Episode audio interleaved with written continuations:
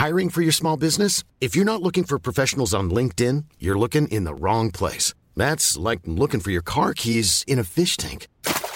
LinkedIn helps you hire professionals you can't find anywhere else, even those who aren't actively searching for a new job but might be open to the perfect role. In a given month, over 70% of LinkedIn users don't even visit other leading job sites. So start looking in the right place. With LinkedIn, you can hire professionals like a professional. Post your free job on linkedin.com slash people today.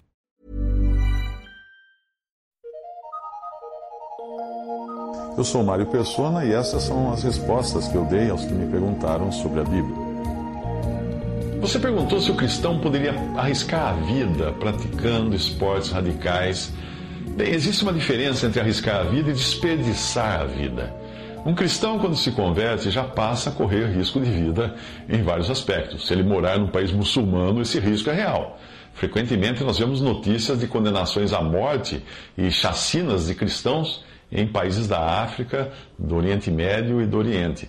No ano passado, tive a notícia de dois casos na Índia, de um irmão, de uma irmã em Cristo que congregava com irmãos de lá e foi morta pelo marido por recusar-se a trazer oferendas, aos, a fazer oferendas aos deuses do hinduísmo. Outro irmão em Cristo foi morto e teve a sua casa queimada quando sua família descobriu que ele havia se convertido a Jesus. Uh, mas o cristão, mesmo em países ocidentais, normalmente considerados cristãos, entre aspas, também corre o risco de perder emprego, perder parentes, perder amigos, enfim, a vida que tinha antes. Todos os que se converteram já experimentaram o quanto custa seguir a Cristo, até mesmo entre aqueles que são meros religiosos, mas que repudiam qualquer referência ou reverência à palavra de Deus.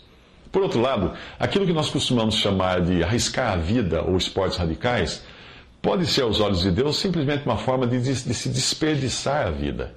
Se um cristão quer realmente viver uma vida radical, com muita adrenalina e constantemente escapando por um triz do perigo, que vá pregar o evangelho no Afeganistão ou em países onde isso é punido com prisão ou morte. Ele colocará sua vida em risco, correrá risco de morrer, mas não estará desperdiçando a sua vida. Porém, o cristão que se engaja em algum esporte que represente um alto grau de risco para sua vida ou saúde, está desperdiçando a sua vida, jogando fora a sua vida. É claro que muitos também cometem um tal desperdício sem correrem qualquer risco, simplesmente por levarem a mesma vida, a vida que sempre levaram quando eram incrédulos. É, em ambos os casos, cristãos assim terão a alma salva, porém a vida perdida ou desperdiçada. Algumas atividades e esportes radicais colocam a vida da pessoa em risco sem uma razão importante, o que pode se configurar, se configurar como tentar a Deus. Como eu poderia entrar em uma atividade de risco e orar a Deus por proteção, sabendo que aquilo é desnecessário e eu poderia morrer se algo der errado? Eu entendo que entrar deliberadamente numa atividade de alto risco é o mesmo que tentar a Deus.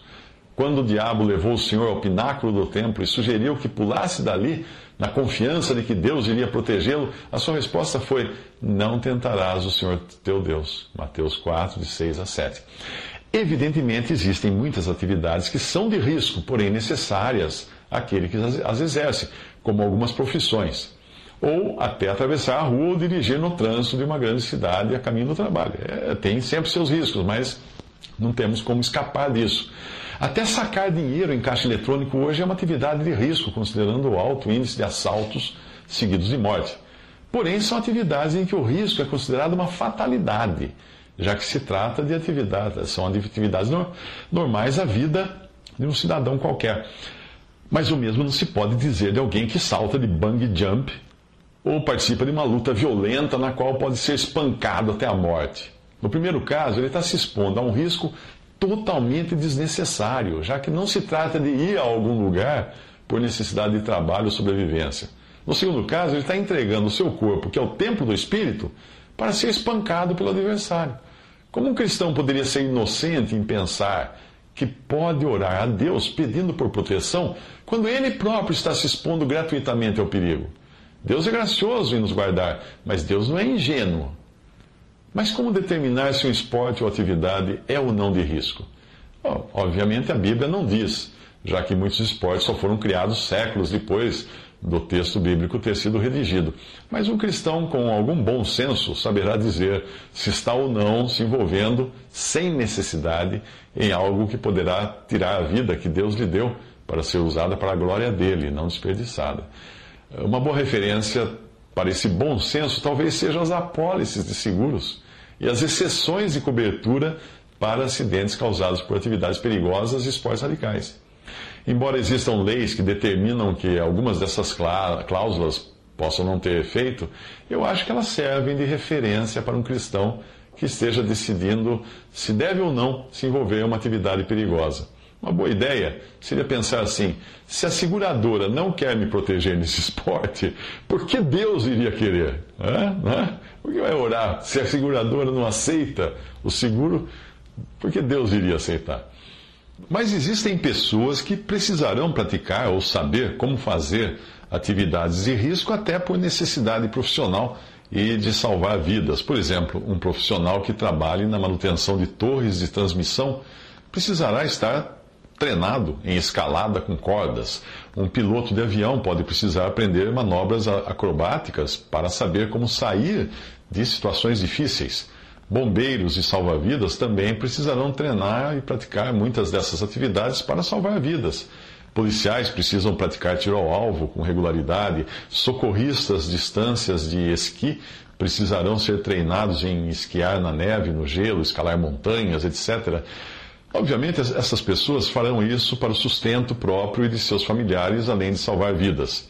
Enquanto isso, o esportista as praticará tão somente para satisfação pessoal. E aí que é a questão. Embora possam existir opiniões genéricas e universais sobre esse assunto, o que eu estou dizendo tem a ver com aqueles que foram salvos por Cristo e cuja vida agora já não lhes pertence, e sim pertence àquele que os salvou. Evidentemente, quem ainda não foi salvo por Cristo e nem tem a vida eterna garantida pela fé, naquele que morreu e ressuscitou, não se enquadra nesta categoria e as minhas palavras não farão qualquer sentido para uma pessoa assim que busca satisfazer a sua própria vontade e não a vontade daquele que o salvou. Este é, por assim dizer, um assunto familiar, um assunto de família, apresentado àqueles que pertencem à família da fé. Existem assuntos que eu discuto em casa com minha família e que meus vizinhos nunca entenderiam por não pertencerem à família. Alguns versículos da palavra de Deus podem lançar mais luz sobre as razões dessa, dessa preocupação, até, mais uma vez, para os que já foram salvos por Cristo. Se você é incrédulo, não vai dizer nada isso para você. Um versículo é: Ou não sabeis que o vosso corpo é o templo do Espírito Santo que habita em vós, proveniente de Deus, e que não sois de, de vós mesmos? porque fostes comprados por bom preço. Glorificai, pois, a Deus no vosso corpo e no vosso espírito, os quais pertencem a Deus. 1 Coríntios 6, 19 a 20. Já estou crucificado com Cristo e vivo, não mais eu, mas Cristo vive em mim. E a vida que agora vivo na carne, vivo-a na fé do Filho de Deus, o qual me amou e se entregou a si mesmo por mim. Gálatas 2:20. Eu sei, Senhor, que a vida do homem não lhe pertence, não compete ao homem dirigir os seus passos. Jeremias 10, 23.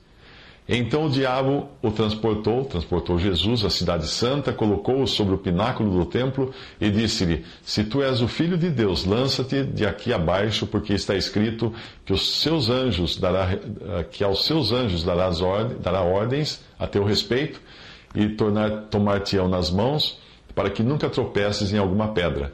Disse-lhe Jesus: Também está escrito: Não tentarás o Senhor teu Deus. Isso está em Mateus 4, de 5 a 7. Mais uma passagem: Rogo-vos, pois, irmãos, pela compaixão de Deus, que apresenteis os vossos corpos em sacrifício vivo, santo e agradável a Deus, que é o vosso culto racional.